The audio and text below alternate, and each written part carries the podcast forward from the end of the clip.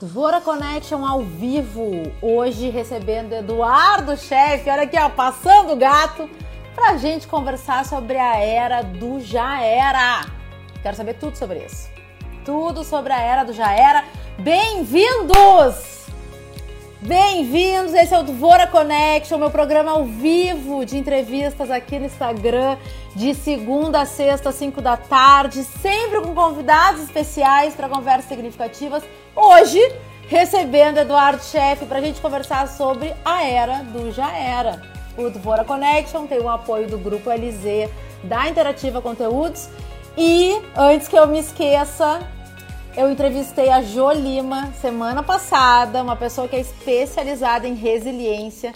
E no link da minha bio, aqui no Instagram, tem o curso dela, um workshop de 4 horas sobre resiliência, que eu já me inscrevi, estou bem interessada, e tem um promo code para minha galera, né? Então passa lá. Vamos receber o Edu. Tá chegando aqui. Oi! Olá, tudo bom? Tudo, bem-vindo. Prazer estar aqui contigo. Igualmente. Ah, eu adoro esse botãozinho do, do invite, porque é um passo de mágica, né? Que a pessoa entra. Tchau! Eu acho que incrível. Uh... Edu, que bom! Muito obrigada por topar meu convite, por estar aqui compartilhando teus conhecimentos com a gente. É um prazer. Eu tava, antes da gente entrar aqui, eu estava pensando. Olha que eu conheço muita gente, tá? Mas eu tô me dando conta que eu tenho mais um monte de gente que eu não conheço e tá sendo muito legal esse, ter essa oportunidade de me conectar, de aprender, de conhecer uma galera que eu não legal. conhecia e tu é um deles, então, pá, prazer. Que bom que tu tá aqui. Prazer. E às vezes a gente tá tão perto, né? É Porque verdade. A gente olha assim, a gente andou por alguns lugares parecidos, a gente já fez algumas coisas parecidas e a gente está ali, é, é, é, o momento. É o momento e a oportunidade. É. Então é um, é um prazer estar aqui contigo, conversando e trazendo, enfim, um olhar sobre a era do já era. Olha, eu vou te apresentar para a gente começar essa conversa, que eu tô louca para saber sobre essa era do já era. Vamos lá. E Eduardo Chefe é mentor, palestrante, coordenador e facilitador de grupos, pós-graduado em dinâmica dos grupos pela SBDG e com formação germinar. Atua com desenvolvimento comportamental de lideranças e times de trabalho. É fortemente inspirado por princípios e práticas desenvolvidos em Art of Hosting, Dragon Dreaming, Sociocracia e Pedagogia da Cooperação. Eduardo já foi sócio fundador da Integrada Comunicação Total, diretor-geral do Velopark e gerente corporativo de comunicação e marketing da Opus Promoções. Também é sócio da plataforma Squad. Se fala assim? É, isso aí, Squad. Isso aí. Olha, a gente já passou muito perto, eu acho. A gente nos conheceu por pouco. É verdade. E é legal, uh, tu estava falando e eu estava. É, o filmezinho aquele, né? é o filmezinho que vai passando e tanta gente boa, tanta gente legal que eu conheci, que eu conheço, enfim, com quem eu tive o prazer de aprender muitas coisas. Muito legal, que bacana. E, e é legal, eu gostei de te ouvir falando, porque tu foi falando e eu aqui devaneando, olhando pela janela e, e, e lembrando. Né? Volta que está numa live, cara. Eu gosto de ler as biografias por causa disso. Porque o convidado fica assim, repassando. Você não é o primeiro uhum. que comenta desse fenômeno. É, é. Legal. Mas então, Edu, olha só. Me ah. conta. Não, me conta, me conta sobre a era do já era. O que que já era? O que que já era, né? Que tanta coisa que já era. De onde é que vem isso? Eu tenho uma palestra que eu vinha trabalhando muito com ela nos últimos dois anos, que se chama Os Colaborativos Estão Chegando. E agora? Então, eu abordo nessa outra palestra desafios de líderes e equipes nos novos ambientes cada vez mais ágeis, complexos e muito colaborativo. Pois bem, eis que em março de 2020 entramos todos em quarentena. Né? Alguns chamam isso de isolamento. E tá tudo bem. E aí eu entro no meu isolamento, venho para minha quarentena onde, por sinal, me encontro desde então, né? Porque não saí mais, a não ser para o supermercado, fazer as compras para a mãe, uh, pouquíssimas coisas na rua. Eu tenho passado muito dentro de casa e pensando e, e, e, principalmente como é que eu vou atender os meus clientes, porque sempre fazendo palestra uh, com grupos e grupos vivenciais, grupos, uh, fazer coordenação de grupo uh, no modelo SBDG, eu preciso estar em contato com as pessoas, eu preciso ver a atitude, eu preciso ver o olho, eu preciso entender o que está rolando ali, qual é a dinâmica que está rolando. Né? E eu aprendi a fazer isso no módulo presencial. facilitação de grupos, a mesma coisa. Só que aí me veio, e, e é muito engraçado, porque eu peguei alguns materiais agora para revisar, para olhar e tal, e caiu uma folhinha de dentro de um caderno, que foi a primeira folha que me deu insight. E olha só, ela caiu do caderno, agora, pouquinho, né, que falava sobre o processo de mudança. E, e, uma atenção assim, se a mudança ela vem de dentro, se é uma mudança desejada, uma mudança que foi planejada, ou se é uma mudança imposta. E eu comecei a pensar em tudo isso e eu disse, cara, é um monte de coisa que já era, um monte de coisa que já era, e já era, e já era.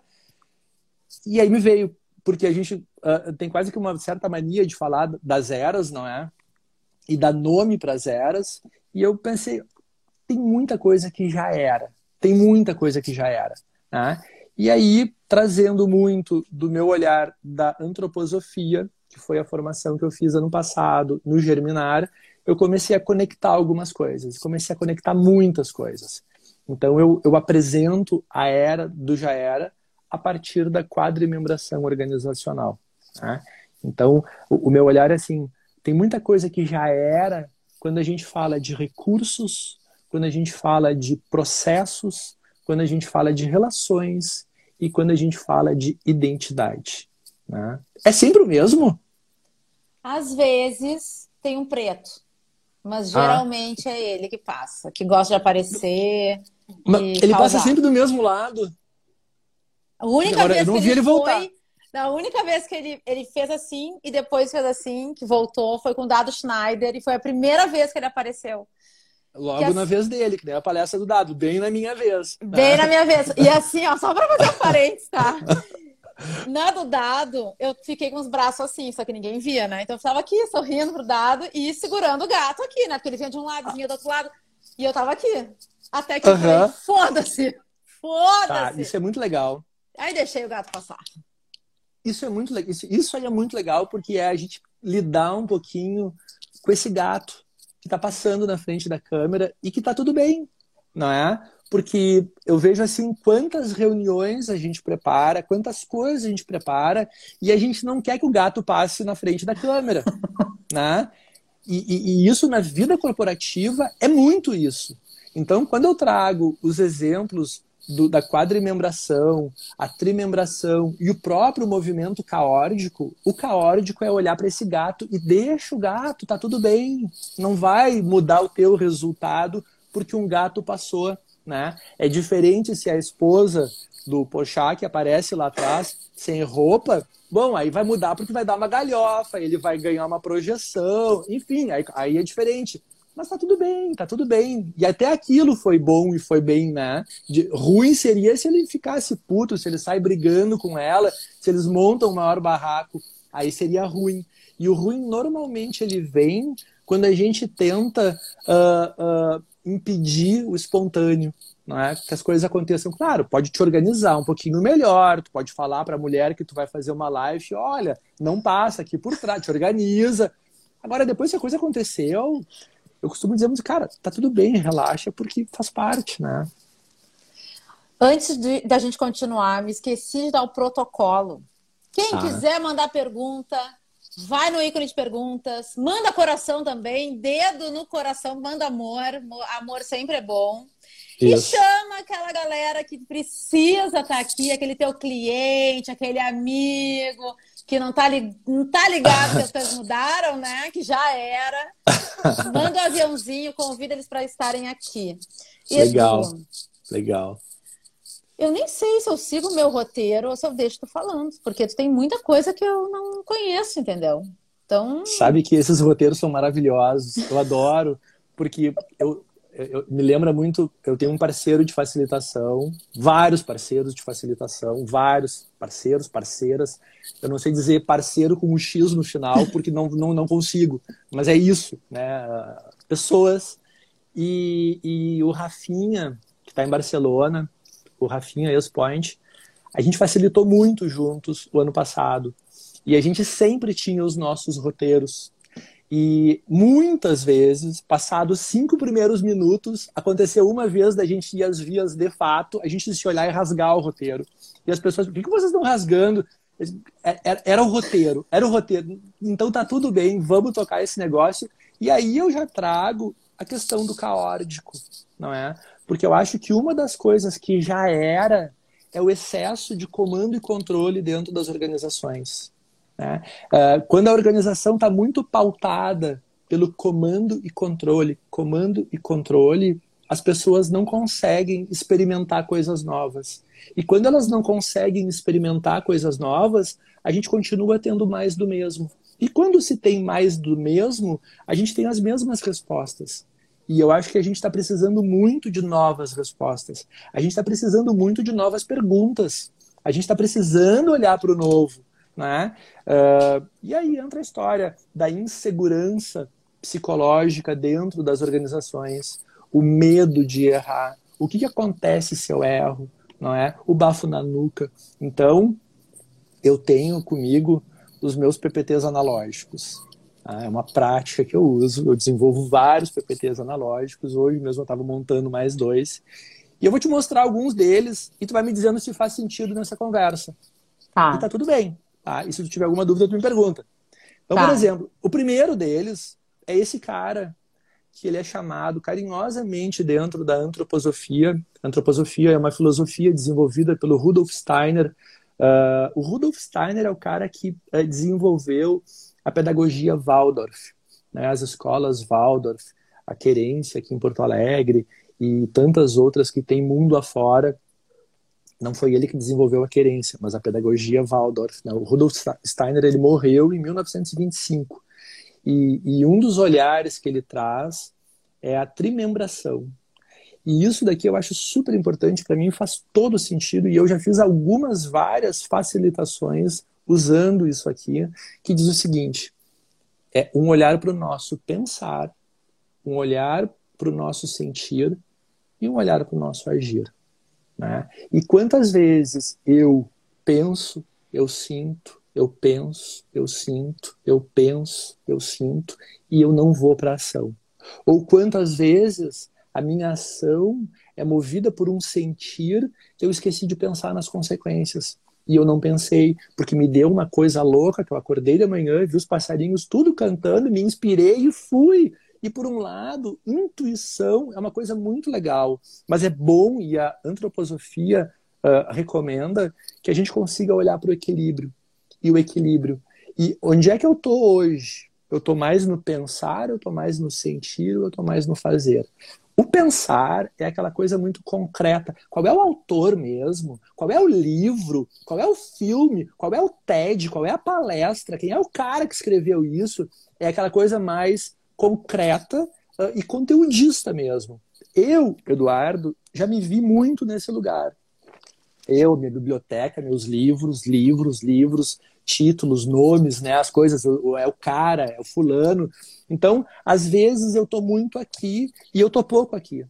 E eu preciso fazer o exercício de Eduardo menos vai para ação agora, velho. Vai para ação porque nós já estamos em julho. Vai para ação. Daqui a pouco acaba esse negócio né? E aí, como é que fica? Então, como é que a gente equilibra? E esse é um trabalho que eu tenho feito muito dentro de organizações, em relação a como é que a gente olha para a trimembração de um grupo, de um departamento. O que, que vocês estão pensando? Não é aquela pergunta assim, tipo, mãe, o que, que tu está pensando, hein? Não, é sobre o que, que vocês estão pensando, quais são os conteúdos que navegam na mente de vocês. Qual é o teu pensar? Qual é o teu sentido? O que, que vocês têm sentido? E é legal porque quando existe, isso eu aprendi com o Marcelo Lacroix, eu vi ontem uma live dele e relembro disso, quando existe esse alinhamento entre o pensar e o sentir, a ação ela vai de uma forma mais legal. Né? Agora, quando a gente está pensando uma coisa e está sentindo outra completamente dissociada, esse, esse fazer ele vai torto. Então, aqui tem um olhar, aqui já tem um conteúdo que eu gosto de abordar, e principalmente quando a gente fala de processo de mudança, e a gente está vivendo um processo de mudança, eu olho muito para a trimembração social, que vem lá da escola do Rudolf Steiner da antroposofia. Então, isso para mim faz todo sentido. A partir disso, o que, que já era? O que, que não cabe mais? E quando eu falo da era do já era, eu vou pegar um outro PPT? Que é esse aqui, ó. Isso daqui fala da quadrimembração organizacional. Quadrimembração organizacional é a gente poder olhar para os recursos da organização, para os processos da organização. Quando eu estou olhando para recursos e processos, eu olho para onde nós estamos. E aí eu olho as relações e a identidade. Quando eu olho a identidade, eu olho quem nós somos. Quando eu olho as relações, eu olho como nós somos quem somos. Então, se aqui eu olho como somos e quem somos, e aqui eu olho onde estamos, num olhar de futuros possíveis e desejáveis, a gente consegue projetar e pensar juntos quem nós queremos ser e como queremos ser, e onde nós queremos estar. Então, daqui nasce todo um trabalho, porque tem coisas, quando eu falo de recursos, que não cabe mais. E agora, diante de toda essa mudança que está acontecendo e que está sendo imposta, muitas organizações, muitas empresas precisam parar para pensar que recursos que não cabe mais. Cara, olha só, eu ia fazer um investimento em expansão em lojas físicas que precisava. Não, isso não, não cabe mais. Eu ia fazer um investimento, não cabe mais. Eu ia mudar todo o meu layout de fachada de loja, porque não sei o que, a churupeta, tá, tá, tá, não cabe mais. O que, que já era? Quando a gente olha para processos, eu ano passado eu facilitei, uh, junto com um time muito grande, um processo todo de mudança de processos. Eu não sou um cara de processos mas eu usei um pouco disso, um pouco de tudo que eu tenho aqui, e aí nós olhamos e identificamos juntos, uh, lá num, num, processo X lá que tinha, uh, eram, eram 18 ou 19 etapas, eles identificaram várias etapas de coisas que eles fazem que não entrega mais nada. E é dinheiro, é investimento de tempo em coisas que não estão mais agregando valor. Então, quais são os processos que, diante de tudo que a gente está vivendo, não cabe mais? Não dá mais. E aí a gente olha para relações. Bom, isso aqui é o que tem sido assim. É, a gente pode ficar um dia inteiro falando de relações. Porque tem tanta coisa que não cabe mais, principalmente a partir do olhar de comando e controle. Né? Então, essa coisa, essa necessidade de alguns gestores, eu preciso ver as pessoas trabalhando. Eu preciso ver onde é que tu tá. Não vem com essa de home office, porque tu vai para casa comer pipoca, assistir Netflix, que eu tô sabendo. Então, assim, ó, me manda relatório. E como é que andam as relações de confiança? Como é que andam as relações entre líderes e equipes? Os líderes continuam mantendo aquela postura de super-heróis que sabem tudo, que são os primeiros a chegar, que têm resposta para tudo, são os últimos a sair eu mando, tu obedece. Cara, isso está cheio. Como é que a gente olha para isso? Como é que os líderes começam a trazer um pouco mais de humanidade, até trazendo a sua própria vulnerabilidade e aceitando que eles também podem não saber alguma coisa e tá tudo bem. E aí a gente olha para a identidade. Quando a gente olha para a identidade, a gente olha para valores. A gente olha quais são as nossas crenças mesmo. Qual é o nosso modelo de negócio? E quais são os nossos valores e quanto que ainda cabe falar sobre tudo isso. Eu escrevi um post outro dia, nem foi um post, foi um artigo que eu publiquei no LinkedIn, que é uh, sobre missão, visão e valores uh, em época de pandemia. Quanto a gente consegue honrar tudo que está naqueles quadrinhos pendurados na parede. Né? Então, porque é isso. E talvez não é que não dá para honrar aquilo, é que a gente esquece, cara, olha, diante de tudo isso, vamos parar um pouquinho, vamos lembrar quem nós somos, como nós somos quem somos, quais são, vamos lembrar um pouquinho e aí a gente vê o que dá para fazer, né? Então, quadrimembração organizacional, trimembração organizacional, o modelo caórdico, que eu ainda nem falei, e tantas outras coisas, tem muita coisa que não cabe mais. E eu vejo muita gente angustiada, eu vejo muita gente querendo parar de trabalhar, muita gente querendo. Calma, calma. As empresas precisam de gente boa, né? E, e, as pessoas são boas. E aí eu trago uma crença que é muito minha, que é meio que a base de todo o trabalho que eu faço hoje. Eu acredito que as pessoas sabem muito mais do que elas estão entregando. As pessoas sabem mais. As pessoas têm muito conhecimento que elas não estão conseguindo levar para a rua. Porque bate num gestor, bate em alguém. Cara, mas aí tu vai mudar, aí tu vai mudar o processo, aí tu vai ter que reinventar o negócio. É, é isso. Né? Então, uh, é isso. É um pouco disso. Eu tô falando demais, assim. Não tô te deixando processar. Não, mas é, é o que eu te falei nos bastidores. Aqui eu, o convidado que vem para brilhar. Uhum. tá fazendo Edu, sentido? Faz sentido tá para ti muito. isso? Tem várias coisas que tu tá falando que eu estou alinhada. E te escutando agora, me veio um pensamento. Eu vou falar, né? Já que tu vou, eu vou te deixar um tempo aí tu respirar. Eu, tá semana bom. passada, me dei conta do seguinte: eu vinha negociando no meu diálogo interno, aquelas uhum. negociações que a gente sempre perde, né? Quando começa aquele diálogo interno, até que eu cheguei à conclusão que eu tava com medo de tomar uma decisão de ah. ir para um lugar que eu não conheço, mas que ah. na verdade a minha mudança que eu tanto quero tá depois desse lugar. Eu preciso ir, eu preciso me empurrar para aquilo ali, sabe? Que eu tô precisando, vai, sabe? Porque se a gente fica no diálogo interno, a gente não vai. É isso, é isso. E é isso que tu tá falando. É aqui, né? É, exatamente. É aqui que tu tá, né? É aqui. E, e não vai, não vai pra ação, né? Não, e a ação não pode ser mandar todo mundo tomar no cu. Que quando eu não vou pra ação, eu tenho vontade de mandar todo mundo tomar no cu, entendeu? Tipo, não, calma. Né? Isso. Isso. Tem que estar tá tudo alinhadinho, respira, tudo fluindo. Respira, confia no processo. e, e, e né? Uh, lá no Germinar, na formação Germinar, eu lembro muito quando acontece isso, assim, a Durga, a Durga, querida Durga, que sempre nos recomendava, cheira uma florzinha, assopra uma velhinha e confia no processo, né? É, aquela, é o respirar como se tu estivesse cheirando uma florzinha, o assoprar uma velhinha que é soltar pela boca, né? Como se fosse assoprar uma velhinha e confia no processo. E, e, é isso, eu acho, eu acredito muito nisso. Então, assim, ó, dentro dessa história toda, uh, tem uma fala que é bem antiga, mas nem tanto, e não é que seja antiga ou nova, porque tem muita gente que não conhece e tá tudo bem. Uh, mas eu acho, eu digo assim, ela é antiga por uma determinada bolha. E aí, assim, a gente fala com as bolhas, né? Então, tem algumas bolhas que conhecem umas coisas, tem outras bolhas que conhecem outras coisas, eu acredito que a maioria das coisas eu não sei que eu não sei. Porque quando eu começo a investigar, eu tem muita coisa que eu sei que eu não sei, tem muita coisa que eu sei que eu sei. Agora, a quantidade de coisas que eu nem sabia que eu não sabia, e, e, isso é o maior de todo. Então, que bom que eu estou aberto para olhar para tudo isso. E aí, quando eu comecei a olhar para esses processos todos, uh, eu percebi que existem habilidades que a gente pode desenvolver para lidar com tudo isso.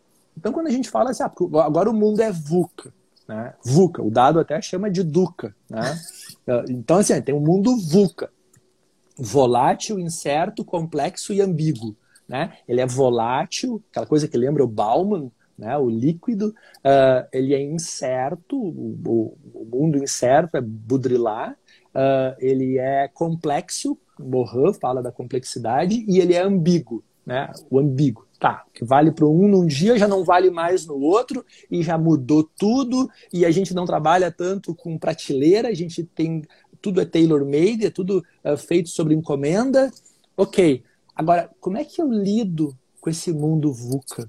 É, porque antes, e eu lembro lá quando eu era publicitário, eu vendi agência em 2012, dezembro de 2012. Antes disso, eu passei pela DCS, eu passei pela 10, passei pela Martins Andrade, passei pela Método, passei pela 0512, né? E era um período de muita linearidade.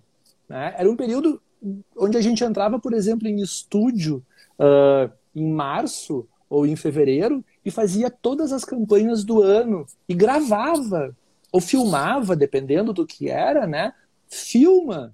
É, então, antes, imagina se hoje a gente vai entrar num estúdio para filmar uma campanha para final do ano. Não, não tem como.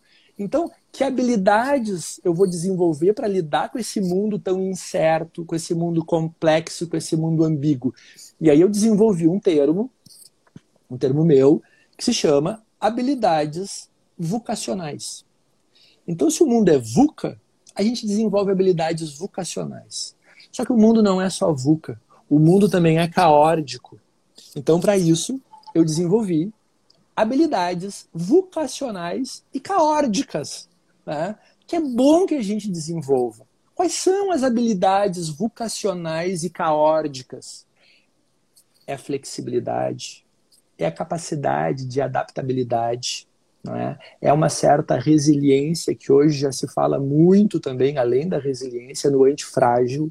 Não é? Então, quer dizer, como é que eu enfrento o processo, como é que eu enfrento tudo isso e ao invés de sair extremamente fragilizado, o que dependendo da situação eu até vou sair, mas que eu consiga desenvolver estofo interno e casca externa, não é? Que eu consiga desenvolver aquela coisa que me dá mais robustez.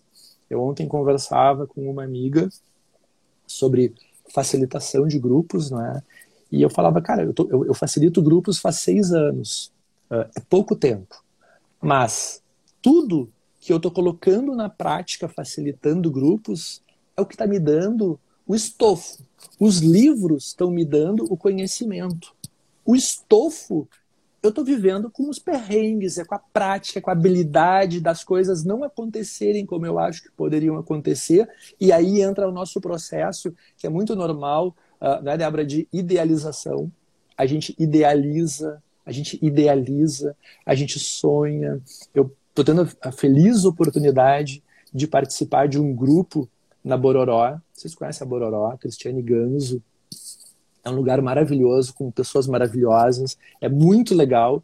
E é, é, existe um grupo remoto ali, uh, que é uma vez por semana, onde a gente faz gestão das emoções. Né? É um grupo de apoio, é um grupo de para conhecer o método coração. É bárbaro, é muito legal, é muito legal. E eu tô me dando esse presente e eu tô uh, fluindo com maior naturalidade nesse lugar que eu chamo, ao PPT analógico, de caórdico. Isso aqui é o caórdico. Então, quando tu olha esse símbolo aqui, que lembra um pouquinho o Audi, tá? que diz assim, ó, chamos. Chamos significa destruição. Quando tem um terremoto, destrói tudo, chamos. Quando tem um incêndio que queima tudo, chamos. Chamos é destruição. Então tem o chamos, tem o caos, tem a ordem e tem o controle. Dentro de uma organização tão prejudicial como é o chamos, é o excesso de controle. É o excesso de controle. A gente controla sistemas, a gente controla alguns processos pessoas a gente lidera. Tá? Então, assim, e aí não tem nada a ver liderar pessoas com controlar pessoas. O líder é bom que ele tenha muito claro quais são os guarda-rails. Eu aprendi isso com o Alberto Freitas. Guarda-rails. Eu vou falando e vou dando a fonte, né? né? Porque senão eu esqueço. Então eu, eu fico falando que é para não, uma para não acharem que fui eu que inventei a coisa, apesar de ser muito legal, mas para poder dar o crédito também. Então, uh, eu vou lembrando e vou. E aí o que, que acontece? Na academia, e durante muito tempo, a gente bateu em cima da ordem e do controle. Ordem e controle, comando e controle, comando e controle. Comando e controle, a indústria tem isso muito forte e serve para mais do mesmo. Mas a indústria tem isso forte, comando e controle, para quê? Para poder ter ganho de escala, Lá no setor de produção é importante que tenha mais do mesmo, né, porque é, uma, é, é, é fabricar em larga escala. Agora, num setor de pesquisa e desenvolvimento de uma indústria, cara, se for mais do mesmo, tu não está inovando, tu não está inventando nada. E aí, esse olhar, ele nos traz a possibilidade da gente abrir um espaço para o caótico, que é o caos mais a ordem. O caos mais a ordem. Aqui, nesse lugar de caos e ordem, é onde emerge, emerge, é um termo bonito, a inovação e a criatividade. Aqui no comando e controle, faz o que eu mando, me entrega agora, bafo na nuca. Aqui não tem inovação. Aqui não tem criatividade. E eu me lembro de anos atrás como as agências de publicidade estavam, eu não sei se ainda estão, estruturadas num lugar de comando e controle. Comando e controle. Então, assim, quais são as habilidades vocacionais e caóticas? Para eu sair desse lugar, tô, tô, mudando de tela, viu? Meu, uhum. meu, meu PPT. Passa a tela, volta a tela. Para a gente sair desse lugar aqui, porque isso aqui é muito confortável. A gente pega empresas, organizações aí com 20 anos, com 30 anos, com 40 anos, ou até mesmo algumas organizações centenárias, cara, tu tem o to-do todo descrito, a pessoa sabe o que, que ela tem que fazer. Muitas vezes ela não sabe por que, que ela faz o que ela faz. Como diz no Golden Circle o Simon Sinek. Ela não sabe por que, que ela faz. E como ela não sabe por que, que ela faz o que ela faz, agora eu volto lá pro primeiro, tá faltando essa partezinha aqui que é do fazer sentido o que ela faz não faz sentido, mas ela sabe que ela tem que fazer aquilo ali. Se tu diz para a pessoa para de fazer aquilo e faz outra coisa, ou abre um espaço para a gente ver o que, que acontece, isso é loucura. Isso não, não, não entra na cabeça dela. Porque muitas vezes são esses os caras que apresentam o DRE ou que levam o resultado para a gestão não é? e que se comprometem. Cara, e se der tudo errado, como é que a gente faz? Então, isso aqui a gente desenvolve a gente desenvolve dentro das organizações. Para quê? Para que as pessoas possam fluir com maior naturalidade.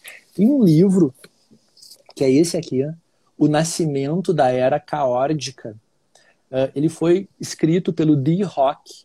O Dee Rock é o cara que foi o, o, o, o fundador e o criador da Visa. A Visa é uma associação de 22 mil bancos que movimenta um terço da economia global. É um negócio fantástico. Todo esse modelo que eu te mostrei, ele vem desse livro. O Nascimento da Era Caórdica. Vale muito a pena. É esse tiozinho aqui, a minha luz está batendo bem no, no, rosto dele. Né? É esse tio aqui, o D-Rock aqui, ele está novo. Hoje ele está um, um, senhor um pouquinho mais, mais idoso. Mas esse livro é maravilhoso. É muito legal. Eu gosto muito de dar como referência. Então eu te trago assim, ah, tem muitas coisas que já era, porque a gente está tendo a possibilidade de abrir um espaço, principalmente, mais ainda quando se fala em diversidade dentro das organizações, para que as pessoas possam ser quem de fato elas são. E quanto mais eu sou quem eu sou, mais eu contribuo. Agora, numa organização composta por um bando de iguais, às vezes é muito fácil falar em diversidade. É, não, aqui, aqui a gente tem espaço para diversidade, só me traz gente diferente. Aqui é todo mundo igual, né? então, todo mundo igual, todos normalmente brancos, hétero, aquela coisa. Começa, né? E, vai, e a religião é sempre a mesma, o time de futebol varia uns dois ou três no máximo, porque senão dá briga, o partido e a orientação política é mais ou menos a mesma. Cara, e aí vocês vão querer navegar no caórdico, o caórdico no espelho, só se for, né? Ficar falando com o espelho, porque é tudo igual. Então, do que, que nós. E aí eu trago, do que, que a gente está falando? E aí eu cutuco. Né?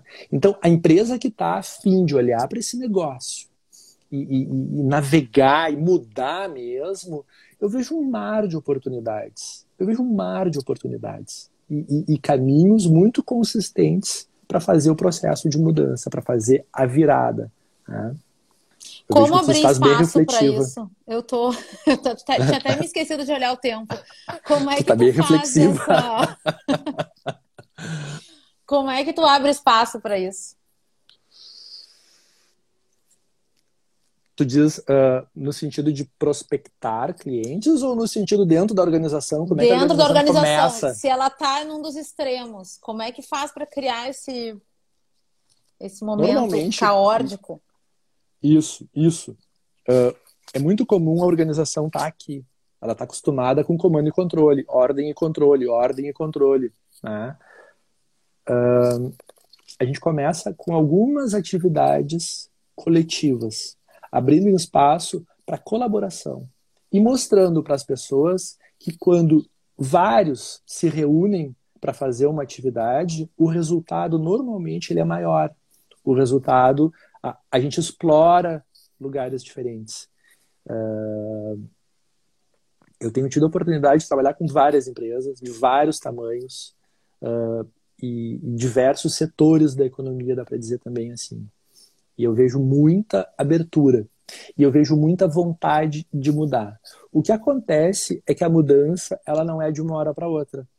Então é necessário muita conversa, é necessário uh, não só conhecer os conteúdos, mas sentir os conteúdos, sentir o que, que acontece comigo, quais são as reações, né, quando a gente começa a mudar o processo, porque tem muita resistência.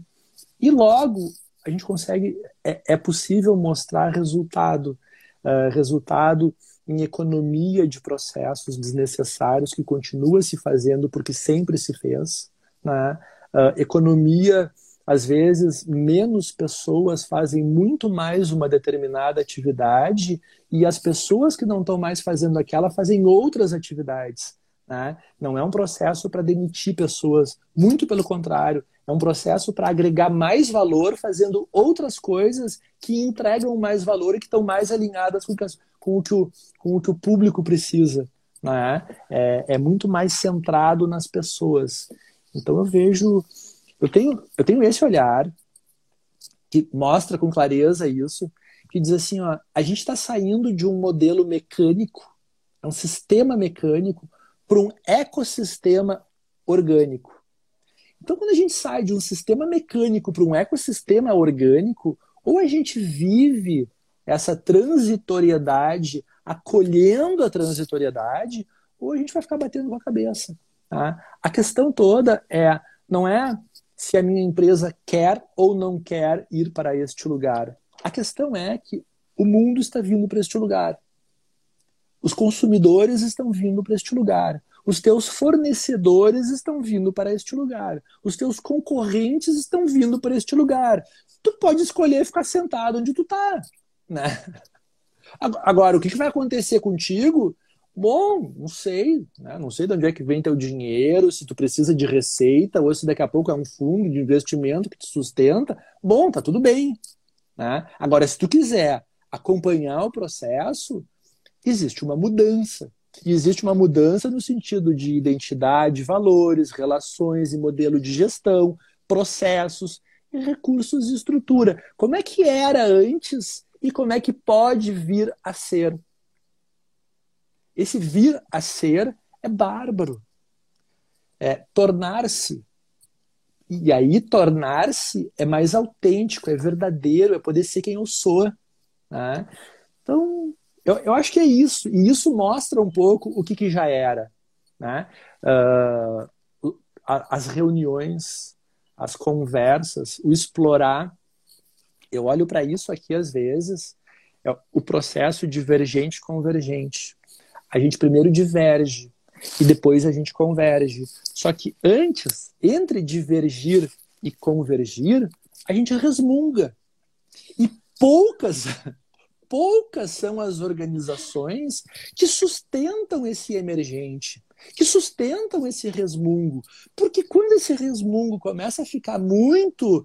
Uh, uh, uh, num tom muito forte, alguém diz assim: ó, pessoal, essa conversa está ficando meio quente demais, vamos tomar um cafezinho, ou vamos tomar uma. Vamos, vamos esfriar os ânimos.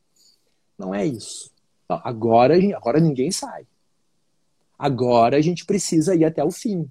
Por quê? Depois de 20 anos de uma organização cortando e antecipando uma convergência daquilo que não convergiu, isso aqui está no corredor, está na hora do almoço, está no happy hour, está embaixo da mesa, está por todos os lados. E, e, é um inferno. Agora, quando a gente deixa que as coisas fluam, tem que ter habilidade para resmungar. Não é sincericídio, sair falando qualquer coisa que dá na cabeça. porque ah, agora eu sou eu sou psicanalizado, né? né? Ah, porque agora eu sou elaborado, vou dizer a verdade, porque eu digo a verdade, que nem o outro que diz tudo e tá aí do jeito que tá, né? Não, não é isso, não é sincericídio. É como é que a gente lida olhando para o outro, reconhecendo que o outro é o outro e que eu sou eu, e que o outro tem um outro repertório e que o outro tem uma outra história, e por aí a gente vai. Então, assim, ó, tem muita coisa que já era. Já era, já era. Faz sentido para ti? Faz muito. Muito sentido. Me vejo em várias, em várias lâminas que tu apresentou, em vários processos analógicos. Desses. É. Uhum. Uhum. Edu, eu li um post teu, uma frase num post, agora já nem me lembro se foi no Instagram, se foi no LinkedIn, que diz que me marcou, tá? Que diz o tá. seguinte: quem conseguimos ser onde escolhemos estar? Como que a gente consegue ser e estar? Como que a gente faz isso? Ou conta pra gente como tu consegue ser e onde que tu está. Ok, ok. Isso é muito bom. Isso aí uh, vem de uma inspiração da pedagogia da cooperação, uh, que um dos princípios da pedagogia da cooperação e é que quanto mais autêntico eu sou, quanto mais verdadeiro eu sou, quanto mais eu consigo ser quem eu sou, mais eu coopero, mais eu participo uh, com as pessoas construindo uma intenção comum. Tá? Então, eu vejo muitas pessoas, em clientes, amigos, parceiros de trabalho, que não gostam de fazer o que fazem. Mas é o que eles fazem. E eles continuam fazendo o que eles fazem. E seguem fazendo. E daqui a 20 anos, se bobear, se, o negócio não falir, ou daqui a pouco até vai quebrar o negócio, eles vão achar um outro para fazer a mesma coisa. Né? E o que eu trago é como é que a gente pode romper esse processo de uma forma uh, serena, de uma forma calculada, de uma forma planejada, uh, sem colocar em risco a nossa integridade, sem colocar em risco a nossa saúde, né? mas que eu consiga vencer quem eu sou. Porque Hoje a gente usa um tipo de máscara na rua, mas há muito tempo a gente vem usando muitas máscaras, né? Máscaras, máscaras, máscaras. Quando a galera tira a máscara, a galera participa mais. Então, eu vejo processos muito autênticos e quando eu estou com times de alto desempenho, são pessoas muito verdadeiras, são pessoas muito autênticas, são pessoas que conseguem ser quem de fato elas são e são pessoas muito felizes por estar onde elas estão. Então hoje, hoje eu estou em casa, né? Hoje eu estou em quarentena, mas hoje eu me adaptei a fazer facilitações remoto, a fazer coordenação de grupo remoto, eu tenho feito palestras remoto e está tudo bem. Eu demorei para fazer essa transição, eu demorei para me adaptar por várias questões, por resistências minhas, por crenças minhas, por uh, uma crença de que eu não tinha espaço, de que eu não tinha isso. Eu, outro dia eu estava fazendo a conta, eu já fiz live uh, e facilitações em oito ambientes da minha casa. Eu só não fiz no banheiro e na cozinha. E nem vou fazer. Tá? Uh, mas tá tudo bem. O que, que são oito ambientes da minha casa? É, a, a, a, a mesa da sala tem quatro cadeiras. Se eu sento numa, é um cenário. Se eu sento na outra, é outro. Eu já fiz em todas, só ali são quatro. No sofá é outro cenário. Na poltrona que fica de costa para a janela. E aí eu arranjei um pedestal e tem uma luminária. Cara, esse teu ambiente é meio psicanalítico, que legal e tal. Aquele aba... Eu tenho muita abajur, então eu vou arrumando, né? Aqui é outro lugar, é minha biblioteca. E assim eu vou fazendo e vou olhando. E eu achava lá no início, não, mas eu não tenho espaço em casa para fazer isso. Mas a dor, a dor, né? E a necessidade. Agora, a necessidade e a dor associada com eu quero. Eu quero. Eu, eu não quero ficar parado. Eu quero fazer. Então eu vou dar um jeito de fazer. E aí começa o movimento. Eu quero fazer. O movimento começa aí. Então hoje eu sou um cara que faço as minhas lives, que faço facilitação, que apoio as organizações, que apoio principalmente as pessoas dentro das organizações a viverem essa transitoriedade, a fazerem o processo de mudança com segurança psicológica. Né? Como é que a gente faz o processo de mudança com essa segurança? É isso que eu faço. Então, eu sou, sou pai do Max, sou marido da Dani, casados há 20 anos, Max tem 14, e, e, e é muito legal essa história. É isso. Edu, como é que tu deseja que seja o futuro que vem pela frente? Eu desejo um novo começo de era, de gente elegante, bonita e sincera, né? Uh, mas eu desejo, acima de tudo, que seja um futuro uh, com pessoas mais responsáveis, né? Uh, eu acho que desejar que os outros sejam alguma coisa é o início para eu me perder. Então, assim, eu desejo um futuro onde eu consiga fazer as coisas que eu gosto de fazer, eu desejo um futuro onde eu possa sair de casa, eu desejo um futuro onde eu possa abraçar as pessoas, eu desejo um futuro onde sim, eu, eu, eu adoraria não ver tanto desequilíbrio, né? Eu acho que em todos os níveis o desequilíbrio ele não é saudável e o desequilíbrio não tem nada a ver com chapa branca, não é ficar em cima do muro, isso é outra coisa. Né? Uh, eu, eu, eu, eu, eu olho a sustentabilidade das organizações, uh, sustentabilidade dos negócios, valorizando as pessoas, priorizando as pessoas até. Eu vejo muita gente boa sendo descartada por detalhe, por, por, por intolerância, por desrespeito, né? Então eu vejo muito, muito isso. E o meu desejo é cada vez mais poder apoiar as organizações, poder apoiar as pessoas no processo de vivenciarem a transitoriedade. Uh, é isso. Lindo. Eu também. Eu quero esse futuro. Mas Edu... olhando para mim, né? Olhando assim, é o, o que, uhum, que eu, não, o que adorei. Que eu posso, é isso aí. Né? O que, que tu pode fazer, né? É, é, é, é, Sou eu, sou eu, é o meu futuro, sou eu. Né? Agora o futuro dos Muito outros legal. é dos outros. Uh, deixa eu ver, tem uma pergunta aqui. Oh. Tá, eu vou trazer essa pergunta e aí a gente já entra para a reta final, tá? Porque a gente okay. tem 10 minutos. Nossa, olha aí. Aham, uhum, voa.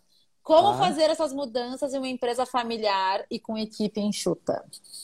Adoro. uh, tu sabe que ano passado eu fiz um processo, daqui a pouco tem até alguém deles aí assistindo. Pai e três filhos. Uma empresa pequena. Nossa, como brigavam. Mas era uma delícia, porque uh, o principal desse como fazer é eles quererem fazer.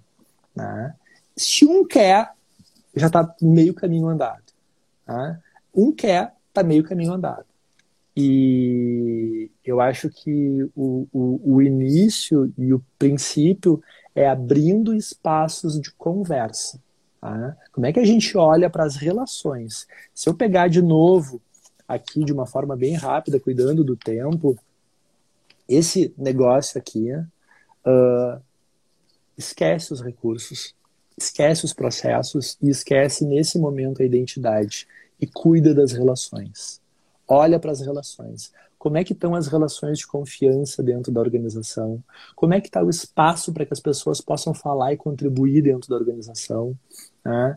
Uh, se é uma organização pequena, daqui a pouco está se falando de três, quatro pessoas, ok, é super bom porque todos podem sentar na mesa e a gente pode conversar.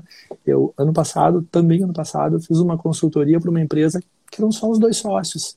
É um processo decisório, é uma, é uma conversa com dois sócios.